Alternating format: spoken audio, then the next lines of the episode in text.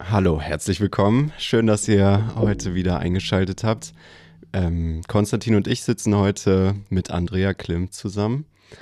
Andrea, schön, dass du da bist. Du bist gerade aus Berlin zu uns gekommen. Schön, dass das ge äh, geklappt hat, dass wir zusammen aufnehmen. Ähm, du bist Rektorin der Theologischen Hochschule in Elstal. Wie kommt es dazu? Wo kommst du her und wie wird man Rektorin? Ui, das ist ein langer Weg. Ähm, ich habe Theologie studiert ähm, und bin Pastorin geworden. Ich habe also erst am Theologischen Seminar der Baptisten in Hamburg studiert und dann an der Uni noch weiter studiert und habe mit einer Dissertation das äh, Studium abgeschlossen nach vielen Jahren, weil das parallel zur Gemeindearbeit lief und ähm, bin dann Professorin für praktische Theologie geworden erstmal. Mhm. Und das war ich jetzt acht Jahre und ich bin das auch weiterhin. Und ähm, dann gab es einen Rektorenwechsel bei uns und das Kollegium hat entschieden, dass ich die Rektorin werden soll, darf, kann. Mhm. So ist es passiert. Also ist das ein demokratischer Prozess? Ähm, ja, man schaut im Kollegium, wer ist geeignet, äh, bei wem passt es jetzt auch gerade und ähm, das Kollegium entscheidet das und dann geht es in die äh, Hochschülerschaft, also in den, ähm, der Stu äh, Studierendenrat muss auch darüber befinden und im Hochschulsenat wird das dann beschlossen, dass das dem Präsidium unserer Kirche, dem Präsidium des Bundes vorgeschlagen wird, dass sie mich als Rektorin berufen. Also so ist dieser hm. formale hm. Weg. Ja, okay. Spannend. Das heißt, die Hochschule hat ein Vorschlagsrecht und das Präsidium kann nur abnicken oder können die auch Leute vorschlagen? Ähm, nein, das, das macht die Hochschule. Das ist mhm. spannend, das hätte ich nicht erwartet. Naja. Und wie kamst du zur Theologie? Ähm, das ist für mich eigentlich sehr spannend, wenn ich so zurückblicke. Ich habe mit acht Jahren schon gewusst, dass ich Theologie studieren werde. Ähm, ich bin in den Kindergottesdienst gegangen. Ich bin ursprünglich evangelisch. Und, äh, lutherisch oder reformiert? Ähm, lutherisch. Und ähm, im Kindergottesdienst habe äh, hab ich so viele Fragen gehabt und dann habe ich den Pastor gefragt und der konnte mir antworten. Und später habe ich gehört, der hat Theologie studiert. Und dann habe ich gedacht, das will ich auch, dann kann ich mir alle Fragen selber beantworten. Perfekt. Und, und das läuft jetzt auch gut wahrscheinlich, ja, oder? Genau. Würdest du sagen, du kannst alle Fragen heute beantworten? Nee, aber ich habe die Fragen entdeckt und ähm, falls es so Ansätze von Antworten gibt, gibt es am Ende der Antworten auch immer wieder viele neue Fragen. Und das finde ich ist ein ganz spannender Prozess. Ja. Ja, das äh, kann, sehe ich ganz genau. So ist auch meine eigene Erfahrung, mhm. dass mit jeder Teilantwort, zu der man so kommt, dass da fünf neue Fragen entstehen. Mhm. Und das liebe ich einfach, ja, so einzutauchen in, in Fragen, in Antworten, in Bibeltexte und mit anderen darüber im Diskurs zu sein. Mhm. Was sind gerade so aktuelle Themen in der Hochschule in Elstal, über die ihr so nachdenkt? Ähm, das ist jetzt überraschend, diese Frage. die bin ich gar nicht vorbereitet. Was sind denn unsere aktuellen Themen? Also ich glaube einmal überhaupt das Theologiestudium. Äh, wie können wir äh, das Theologiestudium mit den Inhalten, die wir haben. Wir haben sehr gute Inhalte. Wie können wir das so gestalten, ähm, dass wir mehr Studierende ansprechen damit? Also, dass mehr ähm, junge Menschen oder auch Menschen mittleren Alters sagen, ja, das will ich unbedingt studieren. Also das ist so eine ganz brennende Frage bei uns. Mhm. Ja, wie können wir es ähm, ja besser anbieten oder wie können wir es besser kommunizieren, dass ähm, da ein Schatz verborgen ist, den man, der eigentlich jedem zugänglich ist, aber ähm, wo wir uns wünschen, es würden sich noch mehr Studierende für das Studium auch interessieren. Mhm. Kommunikation hast du ja gerade genannt. Du machst ja auch im weitesten Sinne eigentlich etwas mit Kommunikation, oder? Du bist mhm. ja ähm, du bist ja einerseits Rektorin und damit natürlich Sprachorgan der Hochschule und äh, andererseits bist du ja auch Pädagogin, Religionspädagogin, mhm. richtig? Ja. Was kann man sich unter Religionspädagogik vorstellen? Ähm, Religionspädagogik können wir ein bisschen weiter fassen. Oft wird Religionspädagogik verstanden ähm, als die Pädagogik äh, für den Schulunterricht, ja, für mhm. den ähm, Schulunterricht, das Fach Religion. Und bei uns wird es so verstanden eher als Gemeindepädagogik, Religions- und Gemeindepädagogik und ähm, wir nennen es auch bewusst Katechetik, weil das umfasst das ein bisschen und ist so der ursprüngliche Begriff. Und da geht es um die ähm, Vermittlung des Glaubens von, ja, für alle Altersstufen, ja, von klein auf bis ins hohe Alter. Und das ist eine sehr spannende Sache. Das ist sowas, da, da brennt mein Herz auch. Da merke ich, äh, in unseren Gemeinden liegt so viel brach. Man könnte so viel wunderbare Bildungsarbeit machen in unseren Gemeinden und ähm, da gibt es einiges zu entdecken. Und welche Felder berührt das dann? Also ich denke gerade so an die Predigt zum Beispiel, die würde das ja mit Sicherheit äh, beeinflussen und so die, die Kindergottesdienste oder was, was kommt da noch? Mhm. Also eigentlich alle Bereiche, ähm, weil Vermittlung des Glaubens ist ähm, ja überall relevant. Die Predigt eher nicht, das wäre eher das Fach Homiletik, also vom Fach her gedacht, also die Predigtlehre. Ähm, es würde die ganzen Glaubenskurse betreffen, also ähm, von eben von äh, Sonntagsschule an, aber auch äh, Gemeinde, Bibelunterricht für Teenager, ähm, für Jugendliche, Taufunterricht, Taufvorbereitung und ähm, dann äh, auch Erwachsenenbildung. Ähm, Glaubenskurse für Erwachsene gibt es ja. Und äh, was ich spannend finde bei unseren Studierenden, die haben gesagt, wir wollen gerne noch mal mehr. Ja, es kann ja nicht nur einfach was geben für Erwachsene, die anfangen zu glauben, sondern was machen denn die, die schon länger glauben? Für die möchten wir was entwickeln. Und dann haben wir ähm, Glauben 2.0, ähm, also einfach so Glaubenskurse ausprobiert, entwickelt im Unterricht. Ah, Exemplarisch, okay, cool. also. Was wären denn die Top drei Sachen, wo du sagen würdest, wenn das eine Baptistengemeinde jetzt mal implementieren würde aus der Religionspädagogik? Das wäre schon mal super. Die Top drei Sachen. Ähm, was, glaube ich, ganz spannend wäre, wäre, wenn wir mehr hören würden. Also weniger vermitteln. Ähm, das eine ist, den Glauben vermitteln, weitersagen, was ist Glaube, Glaubenskurs. Aber das andere ist, ähm, was wir miteinander erleben, wie wir, welches Gottesverständnis wir haben, Gottesvorstellung, welche Gottesbeziehung wir haben, sich darüber auszutauschen. Ähm, ich habe meine ähm, wissenschaftliche Untersuchung darüber gemacht in meiner, für meine Dissertation und habe Interviews gemacht mit erwachsenen Baptisten aus verschiedenen kulturellen Hintergründen. Und das war höchst spannend, was die Einzelnen erzählt haben.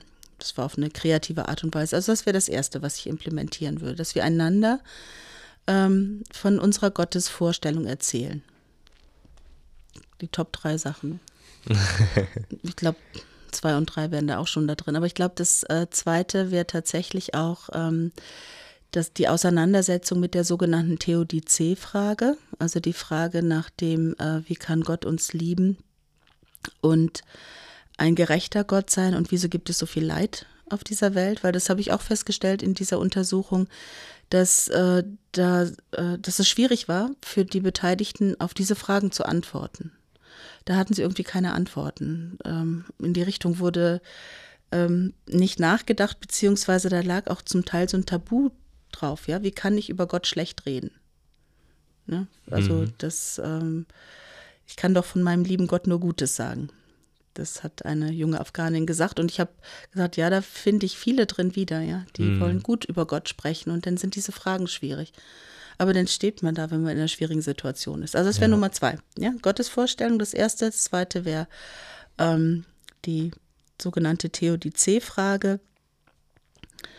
Und das dritte, ich glaube, da wird es überhaupt um Sprachfähigkeit gehen. Also wie kann ich meinen Glauben ausdrücken, dass andere, die nicht in dem Kontext leben, in dem christlichen Kontext, wie kann ich meinen Glauben sprachlich vermitteln, dass jemand anders das verstehen kann? Klingt sehr nach Evangel Evangelisation. Meinst ähm, du es so in die Art? Mm, jein. erstmal meine ich nur den Dialog. Okay. Und wenn wir so sprechen, dass uns keiner versteht, dann gibt es auch erstmal keinen Dialog. Mhm. Das ist ja ein grundsätzliches Problem, das die Theologie zu haben scheint, oder? Das ist zumindest so die Beobachtung, die ich mache, dass äh, vieles, äh, was, was äh, Theologie äh, Treibende, also seines Studenten oder Professoren, ähm, dass, dass da der Eindruck von ganz normalen Gemeindemitgliedern besteht, dass, dass, dass so dieses Theologiebetreiben im Elfenbeinturm passiert, dass es, dass das nicht so viel mit der, mit der Wirklichkeit zu tun hat. Kannst du das so nachvollziehen? Ich kann das nachvollziehen, dass es diesen Eindruck gibt. Ähm, vielleicht auch eher als Vorurteil, mhm. also dass man denkt, dass es so wäre, weil man das von Wissenschaftlern erwartet. Ja. Vielleicht hat auch äh, der eine oder die andere mal einen theologisch-wissenschaftlichen Vortrag gehört, der ähm, auf einem hohen Sprachniveau mit sehr viel Fremdworten ähm, präsentiert wurde. Und wenn man sich das unter Theologie vorstellt, ja, dann ist so dieses Gefühl, mh, hm, akademische Theologie ist ganz weit weg. Das hat nicht viel mit meiner Sprachwelt zu tun, mit meinem Leben. Das Studium selber erlebe ich anders. Ich erlebe das also durch alle Fächer weg als sehr lebensnah. Ähm, weil wir als Studierende, Dozierende immer als Personen da sitzen und miteinander darüber in den Austausch kommen und automatisch ist das eigene Leben, der eigene Glaube damit verbunden. Hm. Ähm, wie erlebt ihr das? Ihr studiert ja auch. Hm. Ja, ich musste gerade denken, wenn ich jetzt manchmal in Gesprächen bin mit Freunden, ich habe manchmal das Gefühl, die Sachen, die, die, die meine Freunde bewegen, die mich vor drei, vier Jahren auch noch sehr bewegt haben. Manche Sachen davon haben so ein bisschen ihre, haben sich so ein bisschen als nicht so wirklich tief entlarvt über das Studium. Und daher äh, habe ich eher das Gefühl, nicht, dass ich nicht mit ihnen reden kann über die Sachen oder das nachvollziehen kann, aber dass ich nicht mehr den emotionalen Zugang zu, zu manchen Dingen habe, zu denen sie einen emotionalen Zugang haben. Und dadurch irgendwie dieses, weiß nicht, ob das Miteinander Glauben gestört ist, deswegen, oder wie man das benennen kann, aber ja. Was meinst du, wenn du sagst, das hat sich als nicht so tiefgründig erwiesen? Hm.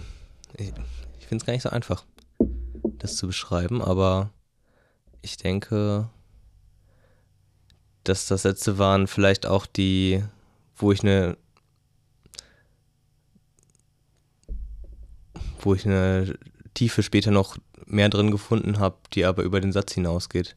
Also zum Beispiel die Aussage, wir können Beziehungen mit Gott leben, berührt mich jetzt an sich nicht mehr so dolle wie vor vier Jahren.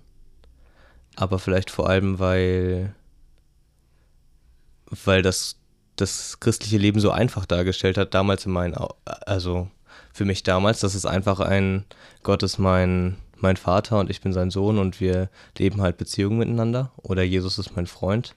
Und jetzt nach vier Jahren, bald vier Jahren, mich irgendwie intensiv mit den Sachen auseinandersetzen, ist Gott so viel, in meinen Augen so viel mehr als mein Vater, sondern das ist so ein, so ein weites Feld, in dem man über Gott reden kann mit so vielen ihr kennt es ja in so vielen verschiedenen Facetten mhm. und so, dass dieser einfache Satz, wir können Beziehungen mit Gott leben, nicht mehr die Emotionen oder die Freude in mir auslöst, die, er das, die das damals getan hat.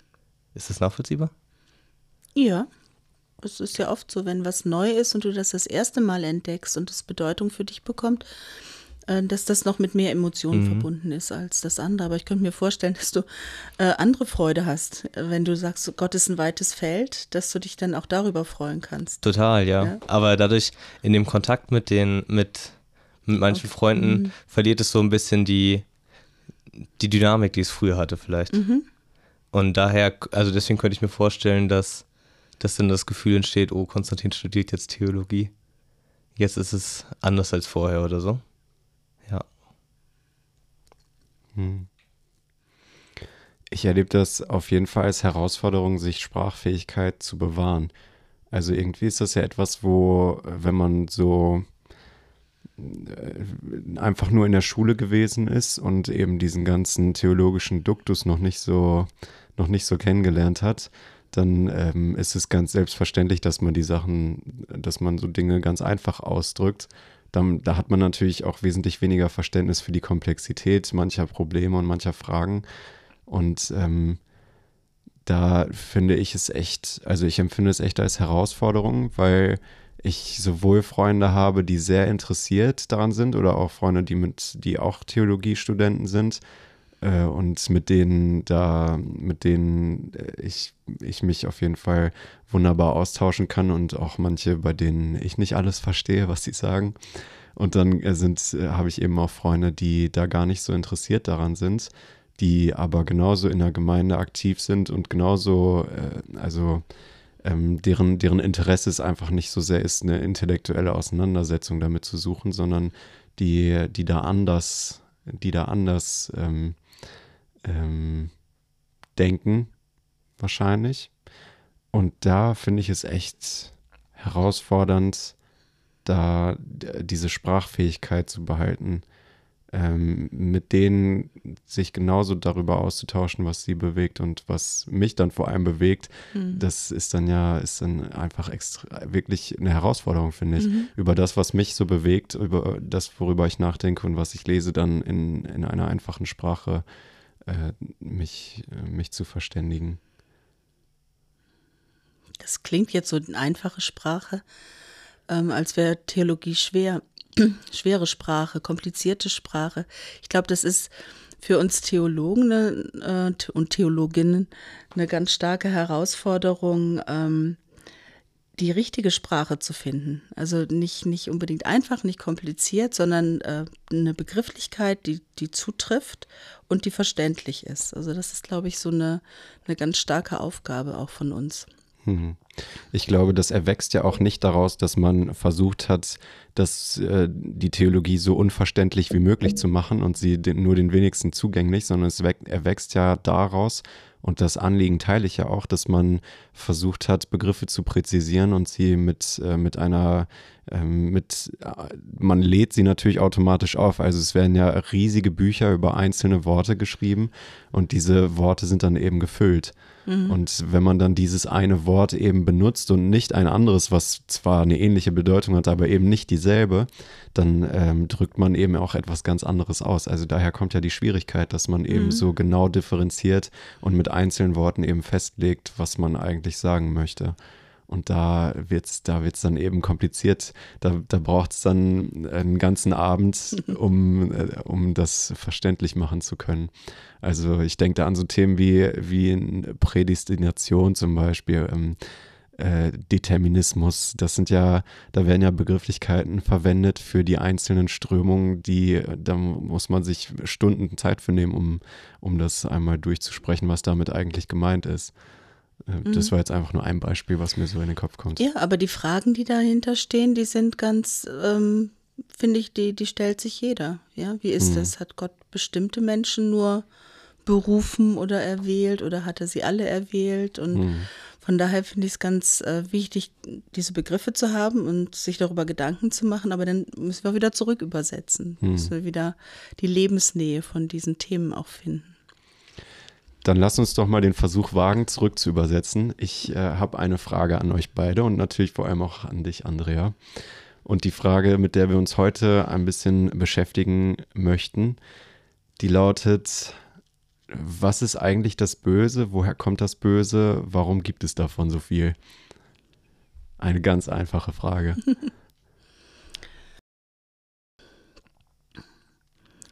Das finde ich jetzt echt schwierig mit dem Bösen ähm, oder das Böse, das, das klingt so, als könnte man das irgendwie fassen. Mhm. Ja. Ähm, ich würde eher von der Erfahrung ausgehen, wie wir Menschen unser Leben erfahren. Ja, also, mhm. dass ähm, wir das erfahren, dass uns Böses geschieht, dass wir leiden müssen. Ähm, und die Frage des Ursprungs des Bösen, das finde ich ähm, da möchte ich eigentlich gar nicht so, so ähm, eintauchen, weil ich finde, das ist schwer zu, zu lösen. Mhm. Ähm, wir können natürlich sagen, es ist mitgeschaffen. Ja, Gott hat die Welt geschaffen, er hat alles geschaffen, also hat er das Böse auch mitgeschaffen. Das wäre ein Ansatz, den es auch gibt, auch äh, der auch biblisch gedeckt ist. Ähm, oder wir können sagen, dass es eine Abspaltung von Gott ist. Ja, also dieses etwas, was Gott geschaffen hat, aber was sich ins Böse verkehrt hat und mhm. sich dann gegen uns richtet. Aber ich finde es, ähm, also die Frage nach dem Ursprung finde ich wirklich schwierig. Habt ihr mhm. da eine, eine, einen Ansatz? Ich könnte auch nur sagen, keine Ahnung. Ich finde es, also ich kenne verschiedene Ansätze, aber ich habe noch nichts gehört, was mich wirklich überzeugt hat bisher, was ich jetzt so wiedergeben könnte. Hm. Erklär uns doch mal, Tobi. Das ja, ist die Antwort. Genau, ich erkläre euch jetzt die Welt. äh, also man, wir könnten ja zumindest damit anfangen, wie wir aufgewachsen sind, mit, mit was für einer Erklärung, oder? Also irgendwie hat man mhm. ja schon so ein Bild davon, wenn man, wenn man kleiner ist oder man bekommt etwas vermittelt, was das eigentlich ist. So das, das Schlechte oder das Böse. Und da bin ich auf jeden Fall mit einem, äh, würde ich heute sagen, mhm. mit einem starken Dualismus aufgewachsen. Da gibt es einerseits den Teufel auf der einen Seite, der ist verantwortlich für das Böse, und dann gibt es Gott auf der anderen Seite, der ist verantwortlich für das Gute. Also es wäre dann eher so der zweite Ansatz, den du gerade vorgestellt mhm. hast, eine Abspaltung, die sich ins Böse äh, verkehrt hat. Genau, und so, das war das, womit ich erstmal, äh, was so mein, mein Gottes- und ja, mein Gottesbild eigentlich war, mit dem ich so aufgewachsen bin. Wie war das bei dir, Konzi? Bei uns war das gar nicht so ein großes Thema, glaube ich. Jedenfalls nicht in der Familie. Und wenn ich mich an die Kirche zurückerinnere, dann gab es Gott, der, der war das Gute. Und den Teufel, der war nicht das Böse, sondern der war so ein kleiner, wie der kleine Bruder, der einen mal ärgern möchte. Das ist die Teufelfigur gewesen meiner Kindheit. Mhm. Also irgendwie so ein, er wurde eigentlich immer beschrieben wie so jemand, der immer hinter einem her ist und einem irgendwie durcheinander bringen möchte, in die Sünde führen möchte. Mhm. Ja. Mhm. Der hat es auf mich abgesehen, haben sie immer gesagt. Mhm. Aber keine großen Erklärungen für das Böse oder so. Ich finde das extrem spannend, dass du den Teufel jetzt als klein beschreibst. also das ist ja etwa, das ist ja etwas, da wäre ich so zum Beispiel nicht drauf gekommen, dass das so ein, so ein kleiner ist, der immer so ein bisschen stichelt. Ja, das war ja immer ganz klar, dass, dass Gott auf jeden Fall stärker ist als der Teufel und größer ist. Und dann habe ich wahrscheinlich damals das einfach so abgespeichert, dass der Teufel dann nur so, nur so ein kleiner, so eine kleine Nervensäge sein kann. Und mir wurde ja auch immer direkt erklärt, wie ich das alles in den Griff bekomme. Wie man den Teufel zu handeln hat, was man machen muss, wie viel man beten muss dafür oder was man beten muss. Ah, das heißt, so, du bist dann mit so einem, mit dem Bild, dass man den Teufel handeln kann. Ja, im Prinzip schon. Also wir hatten, ich hatte nie Angst vor dem Teufel, sondern das war eher so, ein Lebensumstand, mit dem man richtig umgehen musste und dann war schon alles in Ordnung. Aber mir wurde eigentlich keine Angst gemacht davor. Mhm. Den Gedanken hatte ich bisher noch nicht, aber da unterscheiden wir uns wahrscheinlich, ne? Ja.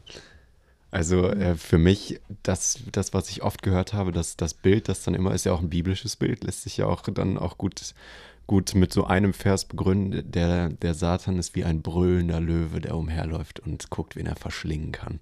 Und da ist dann natürlich auf einmal so eine übermächtige Figur, die, die eigentlich mhm. äh, oben drüber steht und, und die ganze Zeit umherkreist und guckt, wen, mhm. wen er jetzt erwischen kann. Und da äh, hat man, war das, war der, war der Teufel eben überhaupt nicht zu handeln, sondern da musste man sich eigentlich eher vor in Acht nehmen und sich, äh, sich gucken, wie man sich da schnell genug zurückziehen kann. Den Vers kenne ich gar nicht. Perfekt. Ja, ist bei mir gar nicht präsent, das Bild. Mhm. War anders. Und bei dir, Andrea? Ich finde es spannend, ja, wie, wie ihr groß geworden seid oder was euch geprägt hat. Ich habe den, ich glaube, in meiner Kindheit kommt der Teufel gar nicht vor. Hm. Ähm, ich habe mir da jetzt noch nicht ausgiebig Gedanken darüber gemacht, wie war meine Kindheit. Schon über meine religiöse Sozialisation, aber nicht im Hinblick auf den, auf den Teufel. Ähm, ich bin ja in der evangelischen, lutherischen Kirche groß geworden und da ist ja sehr viel Gnade hm. und äh, wenig Teufel. Mhm. ähm, Zumindest in, der, in dem, was ich da gelernt oder kennengelernt habe. Ähm, und ja, das äh, später, ähm, so im Teenie-Alter, als ich dann so auch ähm, zu den Baptisten gekommen bin und Freikirche, da war das natürlich auch ein Thema. Ähm, aber ich, ich glaube, das Böse ist sehr vielschichtig, sehr vielfältig. Und diese, ich würde sagen, das Bild vom Teufel, ja, ähm, diese Person, das ist ja personifiziertes Böses. Ähm, da muss man wirklich aufpassen, was, was damit passiert. Ja. Das ist ja dann etwas außer mir, das macht Angst, ja, wenn der irgendwie Macht über mich hat. Mhm. Da würde ich also ganz vorsichtig sein, mit Kindern äh, darüber zu reden. Und es ist auch, meine Erfahrung ist, es ist viel Böses in mir. Ja. Ja, also das ist nicht alles außer mir, sondern es ist auch vieles in mir. Und ich treffe oft falsche Entscheidungen und bin nicht gut für andere, sondern ich bin schlecht für andere oder ohne böse sein zu wollen. Also es, der, wenn ich den Teufel habe, habe ich noch nicht äh, das Ganze, was wir Menschen sind oder was die Welt ist, irgendwie durchdrungen. Es ist so einfach. Ja, dieser, dieser böse, ich würde mal sagen, der böse Gott und der gute Gott und der Mensch so als Spielball dazwischen, der sich hm. irgendwie entscheidet. Ähm, das Bild hatte ich als Teenager mal vom Physikunterricht. Ich weiß nicht, ob ihr das kennt, mit Plus und Minus und dann der Ball dazwischen. Und das hatte ich so vor Augen, habe gesagt, das kann es nicht sein. Also so, so ist einfach ist die Welt nicht. Ähm, und ich glaube, wir würden heute auch bei dem Bösen eher von strukturell Bösem sprechen oder von ähm, Systemen. Und das, das kann man mit dem Bild Teufel nicht alles fassen, finde ich. Da muss man noch, das ist sehr komplex. Hm. Ja, für mich sind da so ein bisschen, ich wurde dafür auf jeden Fall sensibilisiert und ähm, bin da weiter auf die Suche gegangen, als ich mich mit dem Buch Hiob beschäftigt habe. Ist ja ein, eine der zwei Stellen im Alten Testament, in denen der Teufel so als personifiziertes Böses vorkommt und hat da auf jeden Fall seinen prominentesten Auftritt im Prolog. Ähm, und da ähm, bin ich dann eben tiefer eingestiegen und habe mir das habe da viel zu gelesen und das äh, ganz genau angeschaut und da wurde es mir eben auch ganz klar, dass, dass es eben schon mal kein, dass, dass das ganze Buch sich eigentlich die ganze Zeit gegen den Dualismus wehrt und dass eigentlich äh, eins der Hauptziele dieses ganzen Buches ist, diesen Dualismus abzuwehren mhm. und ähm, dass die ganze Sache eben nicht so einfach ist. Mhm. Und äh, vor allem ist ja auch interessant, welche Vorstellungen gab es denn vor dem Exil? Ähm, von, von dem Bösen und dem, dem Leid. Sehr komplex, sehr mhm. vielschichtiges Thema und eben auch nicht so einfach zu beantworten, finde ich, oder mhm. überhaupt zu beantworten. Ne? Im Grunde genommen kann man dann nur so auf Ansätze zurückgreifen und, und auch, da muss man eben auch viel aus der Beobachtung, aus der eigenen Perspektive sprechen womit wir dann beim, beim Leid wären und da bei der Theodizee-Frage, also der Frage danach, warum so viel ungerechtes Leid passiert, obwohl es ein, obwohl wir glauben, dass Gott mhm. gut ist. Diese Frage geht ja eigentlich sogar im Kern noch ein, noch eigentlich ein bisschen tiefer, finde ich. Also es ist für mich eigentlich eher die Frage, warum passiert so viel unverschuldetes Leid, das sich eben nicht wieder zum Guten wendet. Mhm. Das, äh, das wird, finde ich, manchmal so ein bisschen unterschlagen, wenn man einfach nur sagt, warum gibt es das Leid, wenn Gott gut ist, sondern eigentlich ist es ja die Frage, warum so viel unverschuldetes mhm. Leid passiert, an dem der Mensch selbst überhaupt keine, keine Schuld erstmal mhm. trägt, der individuelle Mensch, das sich dann auch nicht zum Guten wendet. Also man kennt ja so die Geschichten, die gerne von so äh, Motivationstrainern dann meistens erzählt werden, dass da jemand einen Schicksalsschlag hatte, der ihn dann so zum Guten praktisch ver verändert mhm. hat oder ihn angetrieben hat oder sie, meistens sind es ja eher Männer, die dann angetrieben wurden dadurch und äh, dann eben am Ende dann auf der großen Bühne stehen und sagen, dass sie dankbar dafür sind, dass ihnen das passiert ist, weil sie heute viel bessere, erfolgreichere Menschen sind. Und da, da, darum geht es ja gerade nicht bei dieser Frage sondern das, da geht es ja ganz, ganz tief um das Leid und um das Scheitern von Menschen. Mhm. Und was für Ansätze gibt es denn dafür, das zu erklären? Ja. Ähm, das zu erklären oder auch wieder den Ursprung zu erklären, da wäre ich auch sehr vorsichtig. Es gibt äh, Ansätze, damit umzugehen. Ähm, also meine Erfahrung ist erstmal, dass wir ein, eine, ein bestimmtes Bild von Gott haben und oft halten wir an einem Bild fest, was nur das Schöne zulässt und das Gute. Ähm, und Gott ist gut, äh, Gott hat die, diese Welt geschaffen und sie war perfekt, als er sie geschaffen hat. Und ähm, er ist auch gut zu uns, er liebt uns und er will nur unser Bestes. Und dann ist es schwer, dass diese Erfahrung, genau dieses unverschuldete Leid, das auszuhalten und zu sagen, wie passt das zusammen? Und da gibt es keine einfache Antwort. Also auch wie du vorhin gesagt hast, auch der Ursprung des Bösen. Es gibt keine einfache Antwort. Aber das heißt, dass mein Glaube in einer Spannung steht. Nämlich in einer Spannung von dem, ähm, wie ich Gott gerne hätte und das, wie ich das Leben erfahre. Und jetzt ist die hm. Frage, wie gehe ich mit dieser Spannung um? Äh, bin ich in der Lage, das auszuhalten? Und wir als Menschen tendieren sehr dazu, es aufzulösen. Hm. Und zum Beispiel die Rede von, von dem Bösen als Teufel ist eine Möglichkeit, es aufzulösen. Habe ich das Böse auf der einen Seite und das Gute auf der anderen Seite. Mhm. Die andere Möglichkeit, damit umzugehen, ist einfach ähm, mich selber in die Spannung zu stellen und zu sagen, mein Glaube findet genau in dieser Spannung statt. Ich glaube an einen Gott, der gut ist. Ich glaube an einen Gott, der alle Menschen liebt. Und ich lebe mit diesem Glauben in einer Welt, wo es unverschuldetes Leid gibt, was sich nicht zum Guten wendet. Und ich stehe da drin.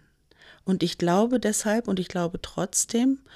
Und jetzt frage ich mich, was bedeutet mein Glaube in dieser Spannung? Und ähm, da ist für mich die Antwort, und das, das finde ich so, so wunderbar in unserem Glauben, ähm, Gott selber, der leidet. Gott, hm. der in Christus leidet und sich und unverschuldet leidet, und das wendet sich nicht zum Guten zunächst. Ähm, und äh, darin ist Gott solidarisch mit all den Menschen, die leiden die Befreiungstheologie hat das ganz stark rausgearbeitet, ja, also der Christus, der mit den Leidenden solidarisch ist. Und das finde ich ist zum Beispiel eine wundervolle Antwort unseres Glaubens aufs Leiden. Ähm, also nicht der ferne Gott, der apathisch würde man sagen, also ohne Pathos, ohne die Leidensfähigkeit irgendwo weit weg im Himmel ist und uns leiden sieht und leiden lässt, sondern der Gott, der reinkommt in diese Welt und neben uns steht, wenn wir leiden der, der da ist, der an unserer Seite ist. Und also jetzt könnte ich anfangen zu predigen, merkt ihr ja schon. Ja? Aber das, das finde ich so faszinierend. Mir ist nämlich aufgefallen im Bearbeiten dieser Frage, ähm, dass wir als Christen besonders in dieser Spannung stehen. Es gibt andere Möglichkeiten, mit diesen Spannungen umzugehen, die zu ganz anderen äh, Ergebnissen führen. Zum Beispiel könnte ich sagen, ähm, das ist alles äh, eine Strafe ja, mhm. also Gott straft den Menschen mit dem Leiden, mhm. dafür, dass er Mensch ist oder so. Ja. Äh, das gibt auch, denke ich, ähm, jetzt nicht in, im, Christentum unbedingt, aber in anderen Religionen wird das so gesehen. Der eine ist begünstigt und der andere wird bestraft. Oder ist alles vorherbestimmt, mhm. alles Schicksal, was dem mhm. Menschen passiert. Und das führt dazu, ähm, dass die Menschen sich nicht gegen das Leiden wenden.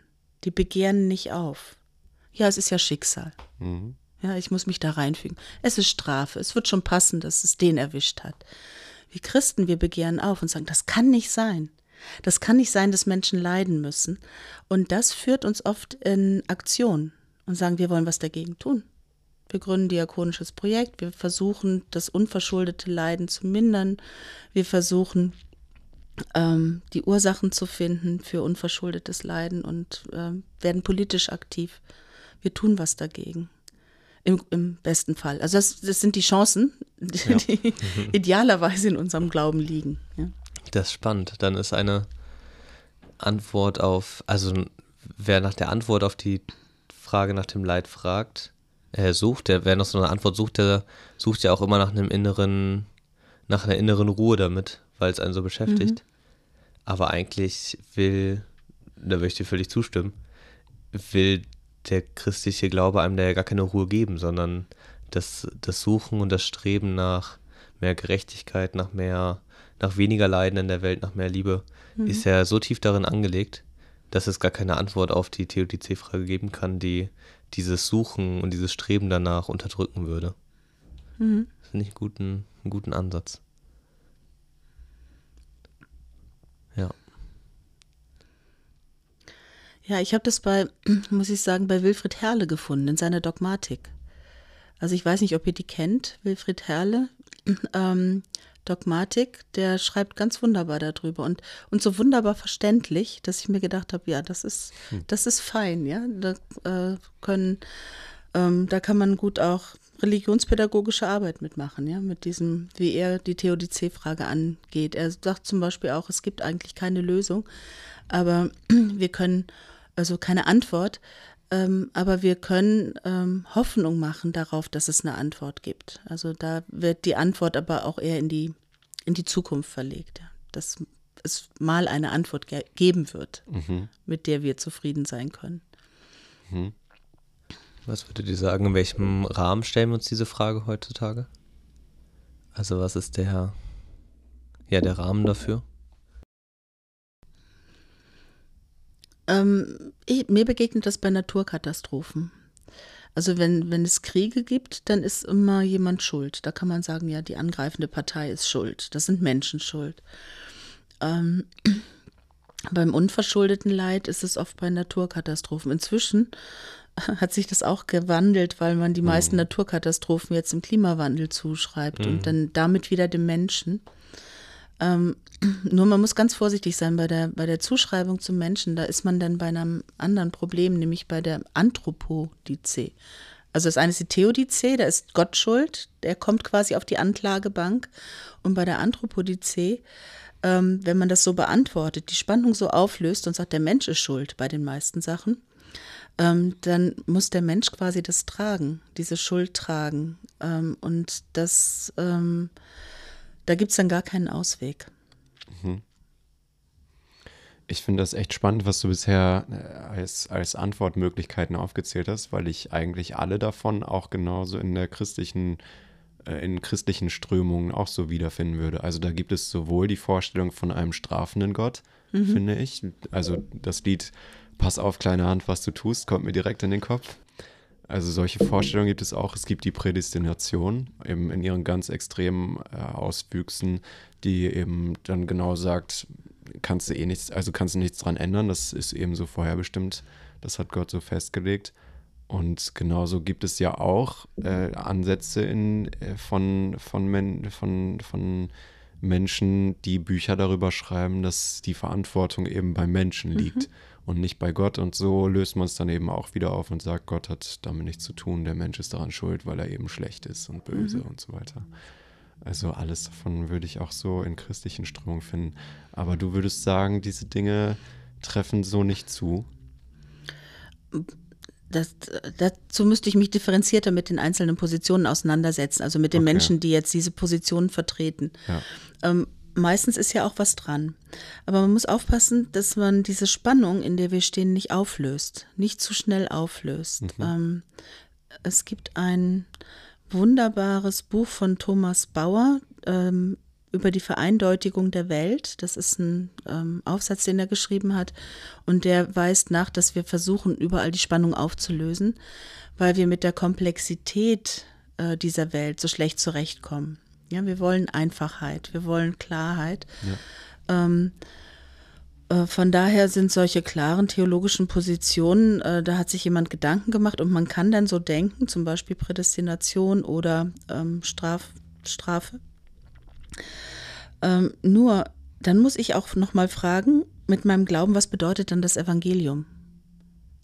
Ähm, und ist das, äh, wenn ich es durchdenke, wirklich evangeliumsgemäß?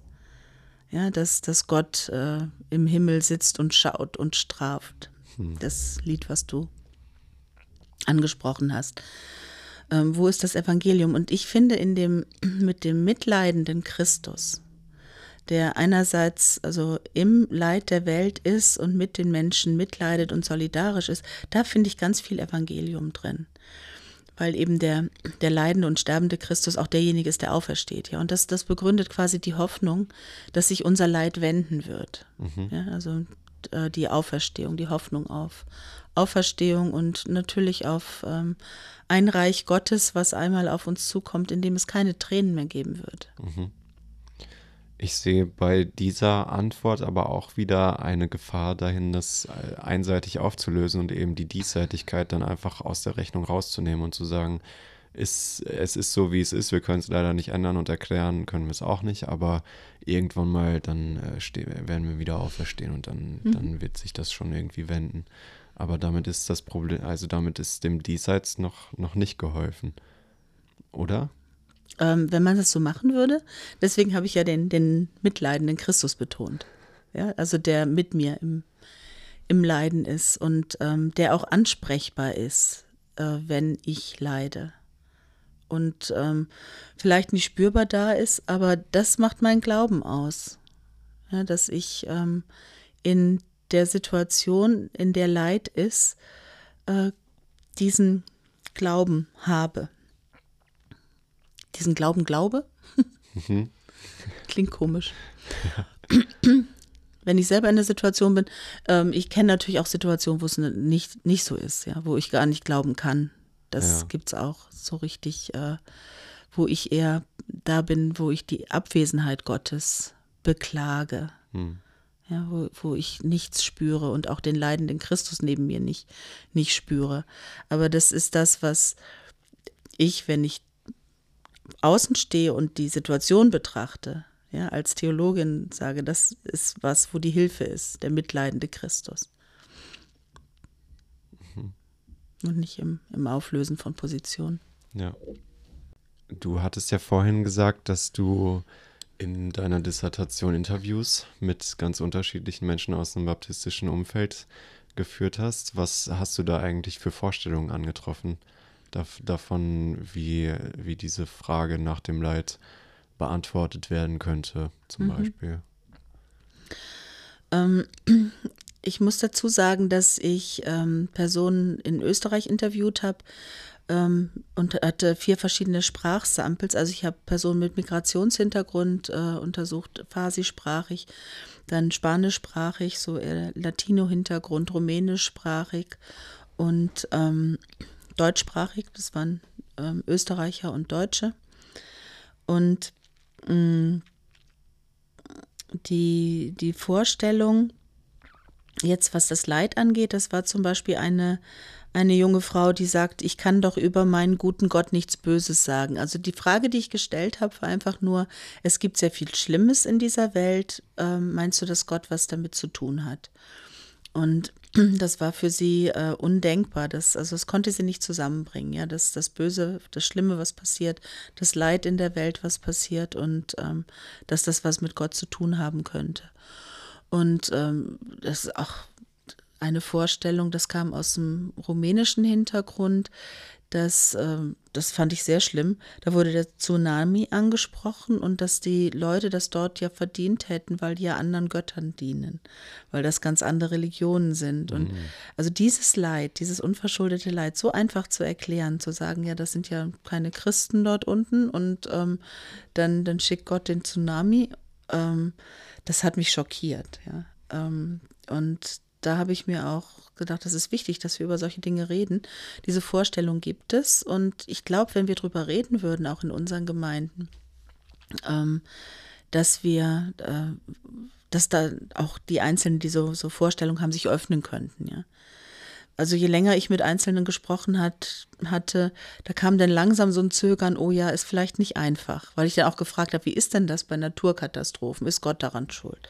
Und dann das, ja, ja, hm, oder warum macht er das? Oder wie, wie siehst du das? Oder ähm, dann kam so ganz zögerlich, ähm, ja, okay, das ist, ist schwierig, ich kann da nicht wirklich was zu sagen.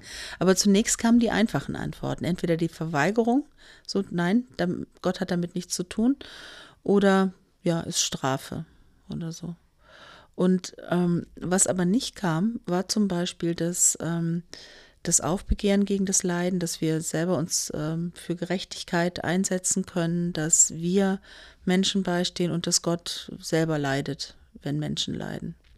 Und da habe ich mir gedacht, boah, das ist was verschenkt.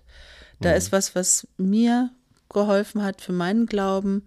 Ähm, das ist hier nicht reflektiert. Ja. Mhm. Wie erlebt ihr das Leiden? Wie ich Leid, Leid erlebe? Oder? Ja. Es kommt darauf an, wie sehr mhm. ich betroffen bin. Ja. Ähm, zunächst mal wenn es andere betrifft, diese Hilflosigkeit, dass ich nichts tun kann. Mm, dass ich natürlich versuche, irgendwo was zu tun und zu helfen. Ähm, also ich, ich muss sagen, ganz konkret erlebe ich Leiden, wenn Menschen ähm, psychische Beeinträchtigungen haben. Ich bin ja auch Seelsorgerin und da erlebe ich ganz viel ähm, Leiden, wenn, wenn Menschen depressive Phasen haben oder auch Depressionen haben. Und ähm, das, da erlebe ich erstmal Hilflosigkeit, ja, da kann ich nichts tun. Und wie geht man damit um? Ähm, jetzt käme eine Einheit aus meinem Seelsorgeunterricht. Und es gibt so ein schönes Bild, ähm, der Kampf in der Arena. Ähm, ich glaube von Martin Barth, der hat darüber geschrieben. Das ist oft so mit dem Leiden, dass die, die leiden, das ist so wie Menschen, die in der Arena gegen irgendwas kämpfen und andere sitzen auf der Tribüne und geben gute Tipps. ja, wie, wie die das jetzt machen könnten und sind dann distanziert und haben Ideen. Und er sagt, dass das Einzige, was wirklich äh, wichtig ist und hilft, ist, sich mit unten in die Arena zu begeben. Also an die Seite derer, die leiden. Und das versuche ich einfach auch in, in Seelsorgegesprächen, dass ich an der Seite derer bin, die ähm, da leiden. Mit meinem, mit meiner Aufmerksamkeit, meiner Zuwendung, meiner Zeit. Das ist ein schönes Bild, ja. Das bedeutet natürlich auch, dass man sich viel mehr Ressourcen dafür nimmt, ne? Also dass man seine Emotionen damit reingibt, vielleicht, dass man, dass man sich darauf einlässt. Wir haben bei uns im Seelsorgeunterricht immer gelernt, dass Ratschläge auch Schläge sind. Genau. Ja. Das sind die von der Tribüne. genau. Ja. Ja. Ich muss sagen, der Autor, also dessen Aufsatz wir denn äh, da auch verwenden, der ist selber äh, Theologe und ähm, Rollifahrer, also der sitzt im Rollstuhl und der, der spricht aus einer ganz anderen ähm, Position. Also er betreibt Theologie aus einer, als Betroffener einfach aus einer ganz anderen Position. Und ähm, das ist schon beeindruckend, das so zu lesen, auch seine Auseinandersetzung mit dieser Frage. Und wenn wir in die Bibel gucken, dann finden wir auch Klage immer wieder in Antwort auf das Leid. Das ist dann eher, wenn man dann wirklich selbst der Leidende ist oder die Leidende ist. Ja, also Klage finde ich ja auch eine ganz fantastische Sache. Ja, das hm. könnte ich wieder anfangen zu predigen. Ähm, das Leid ist ja oft so, dass es Sprachlosigkeit ähm, zur Folge hat. Ja, also mit der Hilflosigkeit kommt auch eine Sprachlosigkeit. Oft werden äh, Dinge gar nicht angesprochen. Oder ich kann selber, wenn ich betroffen bin, nichts formulieren. Und ähm, zum Leid auch gerade so zu psychischem Leid gehört oft eine Erfahrung der Abwesenheit Gottes, die ich noch nicht mal benennen kann, sondern ich, ich spüre einfach nichts. Ähm, und äh, Gott sagt mir auch nichts, der ist ganz weit weg. Also wenn ich wirklich drin bin in diesem, äh, zum Beispiel in einer depressiven Phase oder ähm, in einer Depression, und dann kann die Einladung zur Klage, ähm, kann eine Hilfe sein, die Sprache wiederzufinden. Wenn ähm, ich Menschen ähm, ermutige, ihre Situation auszudrücken und das bewusst Gott gegenüber auszudrücken. Also mal dieses Tabu zu lassen, ich kann Gott jetzt nicht anklagen, weil er Gott ist, sondern ähm, ich sage, ja, wenn, wenn der da jetzt ist und sitzt auf der Anklagebank, wie würde die Anklageschrift lauten? Wie würde die Klage? Ja, Gott anklagen, verklagen oder ihm das Leid klagen hilft, sprachfähig zu werden und ist dann oft auch wieder der erste Kontakt äh, zum Gegenüber. Also man kann dann wieder äh, Kontakt aufnehmen zu Gott über die Klage. Und ich finde es schade, dass das in unseren Gottesdiensten nicht vorkommt. 55 Psalmen der 150 Psalmen, also über ein Drittel, sind Klagepsalmen. Und das sind Lieder und die wurden gesungen. Ich stelle mir immer so vor, was, was für Melodien haben die wohl gehabt, diese Klagepsalmen, ja. Mhm. Das war das rockig, weil wenn man da so auch sein, seiner Wut Ausdruck gibt, oder war das eher in Moll? Ähm, also ich habe keine Fantasie dafür, wie damals Musik war. Ähm, aber das war Bestandteil des Gottesdienstes, die Klage. Wo kommt das bei uns heute vor? Ja, das stimmt. Das ist eine ganz aktuelle Frage, ne?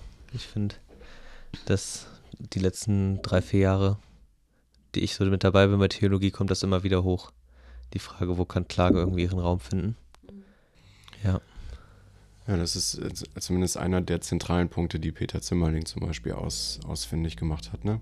Dass die Klage eben abwesend in den Gottesdiensten ist und dass sie eigentlich essentielles, äh, essentieller Bestandteil sein sollte und irgendwie eben Wege finden müssen, sie zu integrieren. Mhm. Das ist, finde ich, eine Riesenherausforderung.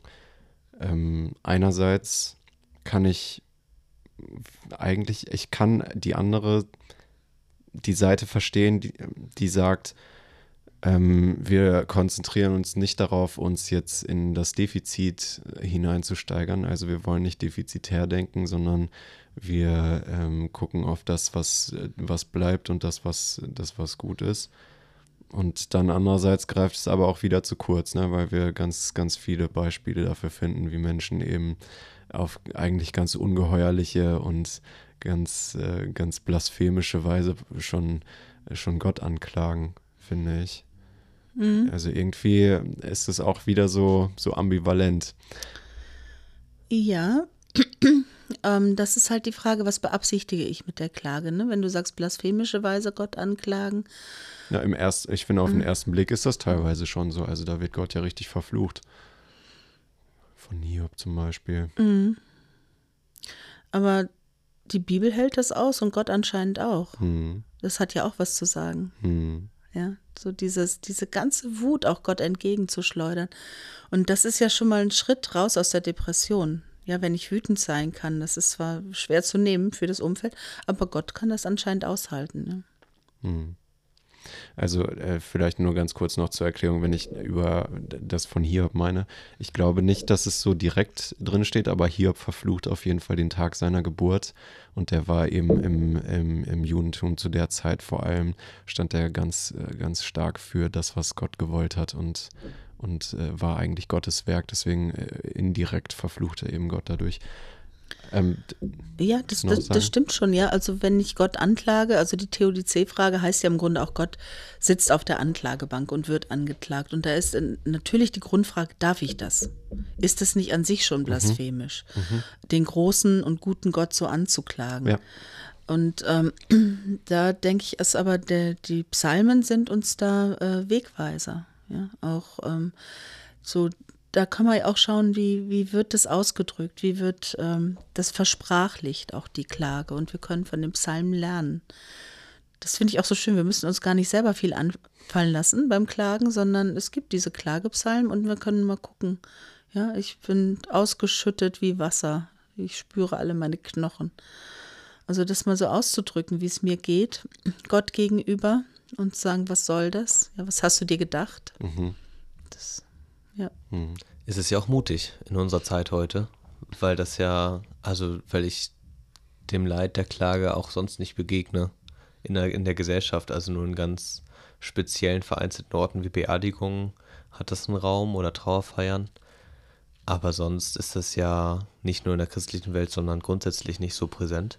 Und ich finde, sich, also sich damit auseinanderzusetzen, auch ein Stück mutig mhm. von Leuten aber dann auch sehr hilfreich natürlich.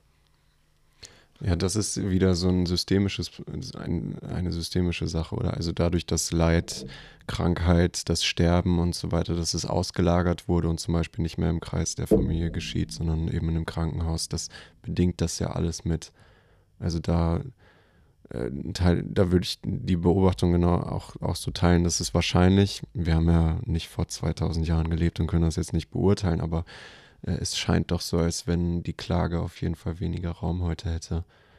Ich habe noch eine Frage an dich, Andrea. Ja? Glaubst du, dass, ähm, dass, dass es so ratsam ist, da so Regeln für die Klage festzulegen. Also was ich ganz oft gesehen habe, in der Vergangenheit vor allem, war, dass man sich herausgesucht hat, seine Beispiele herausgepickt hat aus dem Psalm oder aus dem Buch Hiob und daraus dann Regeln abgeleitet hat, was man darf und was man zum Beispiel in der Klage nicht darf.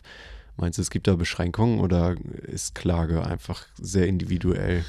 Ich weiß nicht, ob ich ehrlich klagen kann und dabei noch höflich bleiben. Hm. und ob ich das muss, ob da nicht auch wieder eine Spannung ist, in der ich stehe und dass äh, ich da eben nicht so fixe Regeln haben muss. Ähm, es ist halt die Frage, was ist verträglich, was tut mir gut, ähm, was ist verträglich für mich und für andere. Diese Fragen kann ich alle stellen. Aber ich glaube, wenn jemand wirklich sein Herz ausschüttet, ja, und auch schlimme Worte dafür findet, für das, was gerade da in dem Herzen drin ist, dann ist das eine sehr ehrliche Sache. Mhm. Und ähm, dann, ähm, ich würde dazu ermutigen, das zu tun, in einem geschützten Raum. Also ja. das sollte jetzt vielleicht nicht die Person auf der Kanzel sein. Ja. Ähm, oder da sollte man jetzt auch nicht sagen, so wie ich das jetzt gesagt habe, jetzt sagt mal alle, das, ne, lasst euch mal die schlimmsten Schimpfwörter einfallen oder so. Und das machen wir jetzt im Gottesdienst. Äh, das nicht. Ich glaube, es geht darum zu schauen, was beklagen wir und äh, welche positive Kraft wächst daraus. Ich habe noch ein Zitat mitgebracht.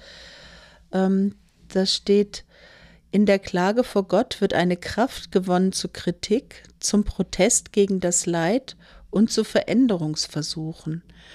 Und in diesem Kontext steht, das ist auch, das Petzel hat das gesagt in seinem Buch Leiden. Ich wiederhole das nochmal. In der Klage vor Gott wird eine Kraft gewonnen zur Kritik, zum Protest gegen das Leid und zu Veränderungsversuchen.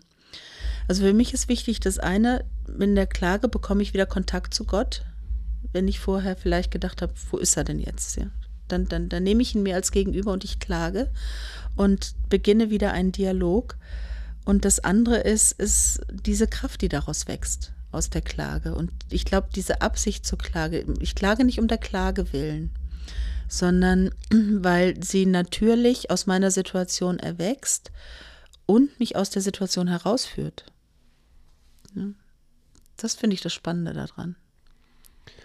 Ich fand an dem Zitat, das du gerade ähm, vorgelesen hast, diese, diesen Willen, sich dem Leid entgegenzustellen. Also das, das äh, finde ich sehr, sehr schön. Das berührt mich wirklich. Bei allen Antwortversuchen, die irgendwie so unzulänglich scheinen, und da könnte man ja praktisch eigentlich aufgeben und sagen, meine Güte, erklären kann mir das ja wirklich niemand. Ich bin, ich scheine ja ganz allein damit zu sein. Das wäre ja ein Weg. Und der Weg, der für mich eben dann wirklich ansprechend ist und den ich wirklich schön finde, ist, das, das zu nehmen und das äh, sich dem entgegenzustellen und zu sagen, ähm, das, das nehme ich nicht so einfach hin, mhm. sondern ich will mich dem, will mich dem stellen und vor allem äh, schauen, wie ich selbst dem etwas ent, entgegensetzen kann, was ich für einen Beitrag dazu leisten kann, dass, dass das weniger wird. Das nimmt ja auch Eigenverantwortlichkeit mit, mit rein und, äh, und äh, ist eben nicht so ein Outsourcing von, die, von, von dieser Sache, sondern das, das setzt ja bei mir selbst an und da habe ich auf jeden Fall die Wahl zu. Da, dafür kann ich mich entscheiden. Das finde ich wirklich sehr schön.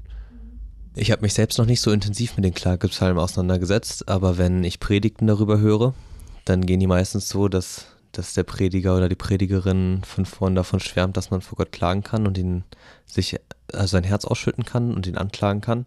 Und dann aber meistens dann doch die Kurve geschlagen wird, dass daraus die Anbetung kommt und der Lobpreis. Und ich fand gerade an dem, was du gesagt hast, Tobi, also dass dieser Wunsch zur Veränderung kommt, das äh, steht ihm was entgegen. Also ich finde, in den Predigten klingt es auf mich immer so, als ob mit dem Lobpreis dann auch die, der innere Frieden kommen würde und man regt sich dann mal richtig auf und dann ist es aber auch gut und dann können wir wieder alle, dann haben wir uns mal damit auseinandergesetzt. Mhm. Wie nehmt ihr das wahr? Also ich glaube, das ist zu kurz gedacht. Also es gibt einen Psalm, der bleibt im Dunkeln. Das ist, glaube ich, 88. Also einer von den 80er Psalmen. Der, da gibt es keinen Turn ins Positive. Tatsächlich, alle anderen haben den Turn ins Positive. Ähm, nur die Psalmen sind ja auch verdichtete Texte. Also nicht erdichtet, aber verdichtet. Auch erdichtet zum Teil. Ähm, äh, das kennen wir ja bei Liedern. Ja, die erzählen eine ganze Geschichte und wir wissen jetzt nicht, wie viel Zeit dazwischen liegt zwischen der Erfahrung der Dunkelheit, des Schmerzes, des Todes, des Leidens und dem, dass derjenige wieder zum Lob gekommen ist. Das sind nicht die paar Sekunden, die es braucht, für den, vom einen Vers zum anderen zu wechseln. Ähm, und wenn ich mich mal richtig ne, ausgetobt habe und ausgeklagt habe, dann kann ich wieder Frieden haben. Kann passieren, aber in richtigen, intensiven und längeren Leitsituationen, leidvollen Situationen kann es sehr lange dauern, bis ich ähm, wieder in eine Position komme, wo ich den Abstand dazu habe und darauf schauen kann und doch Gottes gutes Wirken darin sehen kann. Und das, ähm, das finde ich trügerisch, ja, wenn, weil das in diesem Psalm so zusammengedampft ist, dass man sagt, oh, ne, alles gut. Und dann, ähm, und dann ist es vor allen Dingen so, dass ich mich ja schlecht fühle, wenn ich jetzt klage und nicht zum Lob komme. Und da würde ich äh, ganz entspannt sagen, äh, die Klage ist wichtig, das ist ein Prozess und der kann dauern.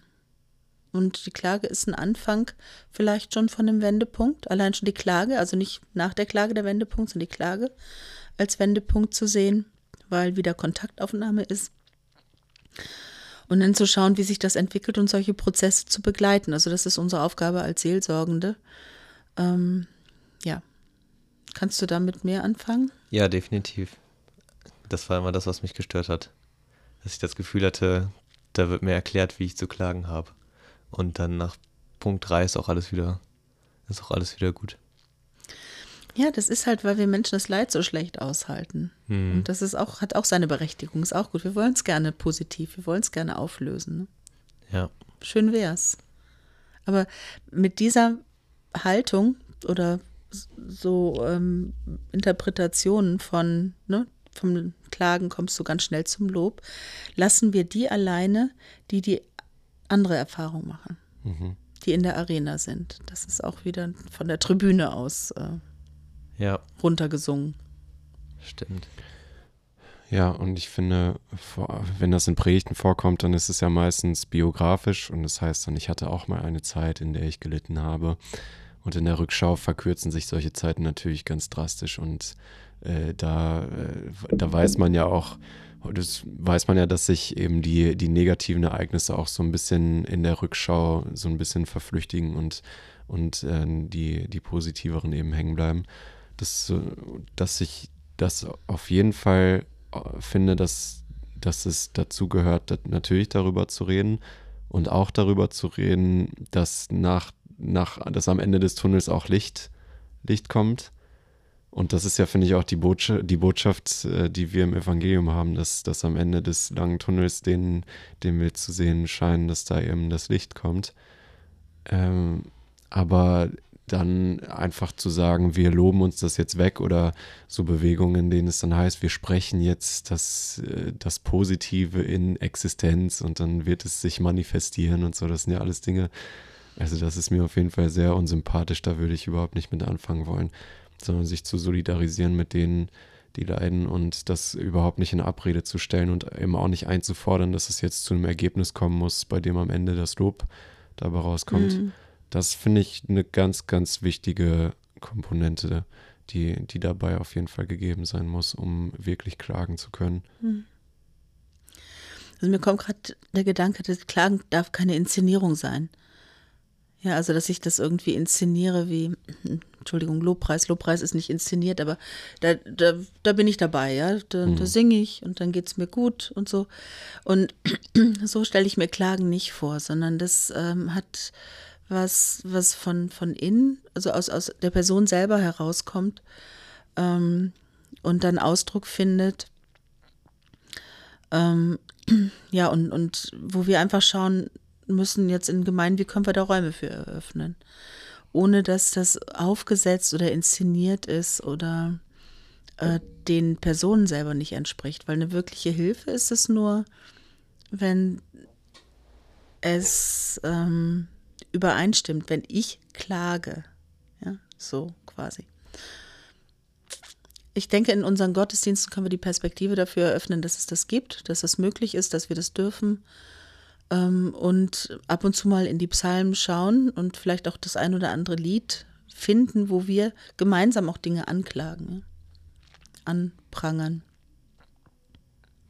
Was denkst du zu so Klagegottesdiensten? Sollte man das machen? Sollte man das weniger machen?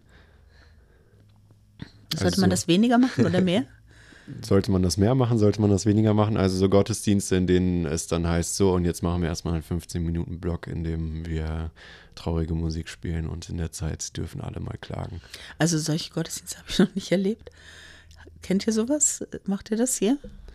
Jetzt nicht in der Extremform, so wie ich das jetzt gerade beschrieben habe, so würde ich mir so einen Klagegottesdienst vorstellen.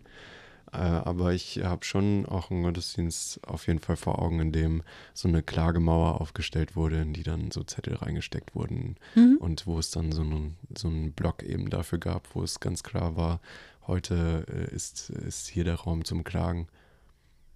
Genau, also so kenne ich es auch, ja, das äh, mit der Klagemauer. Und wir hatten ähm, nicht Zettel reingesteckt, sondern auch ähm, so öffentlich drauf geklebt, sodass die auch sichtbar waren, dass jeder das lesen konnte. Und das fand ich sehr äh, spannend und erhellend, was, was zu beklagen war. Es gab aber, also das war das Thema auch, äh, was beklage ich an der Kirche? Ja, das war jetzt nicht nur Gott gegenüber, das auch. Die Möglichkeit gab es auch, aber auch was, ähm, ja, was gibt es da Beklagenswertes? Und äh, das war hilfreich, das auch zu lesen und ähm, auch dafür zu beten oder ja, entsprechend den Raum dafür äh, zu öffnen. Ich finde schon, dass wir das mehr tun sollten. Also ich habe es ganz selten erlebt. Wie gesagt, auf diesen Jugendcamps, von denen ich gesprochen habe, sonst in der Gemeinde habe ich es nicht erlebt, dass bewusst Raum zur Klage geschaffen wurde, dass das quasi so ein Bestandteil, auch ein normaler Bestandteil von einem Gottesdienst war. So habe ich es nicht erlebt. Eher, dass Klage auch thematisiert wird. Mhm. Also in dem Gottesdienst. Das war dann, alle wussten jetzt, geht es ums Thema. Es ist ja auch schwierig, ne? Dieses, hm, dieses Konzept Gottesdienst ist ja ein festgelegtes Konzept, was auch auf bestimmte bestimmte Elemente ausgelegt ist, mehr oder weniger. Und manche Sachen passen auch nicht in dieses klassische Konzept rein, finde ich.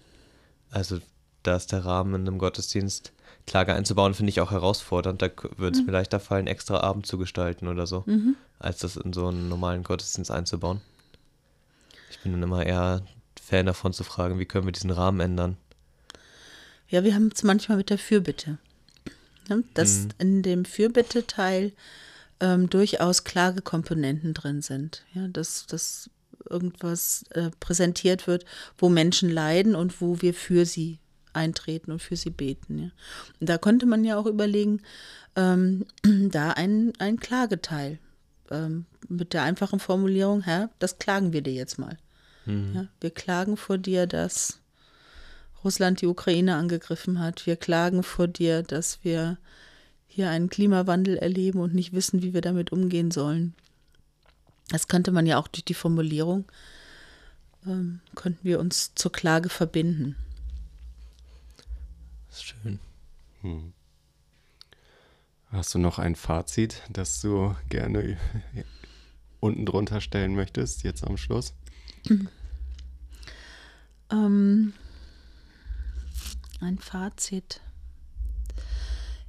Eher noch so eine, ähm, eine Mut machen für all die, die Gott gerade nicht spüren. Ähm, das ist mir, ist mir wichtig. Also ich kenne die Situation, äh, Gott nicht zu spüren oder eher so die Abwesenheit Gottes irgendwo zu, zu merken. Ich kann gerade nicht mit ihm reden, mir fehlen die Worte. Ich habe auch nicht das Gefühl, dass er jetzt irgendwie präsent ist in meinem Leben.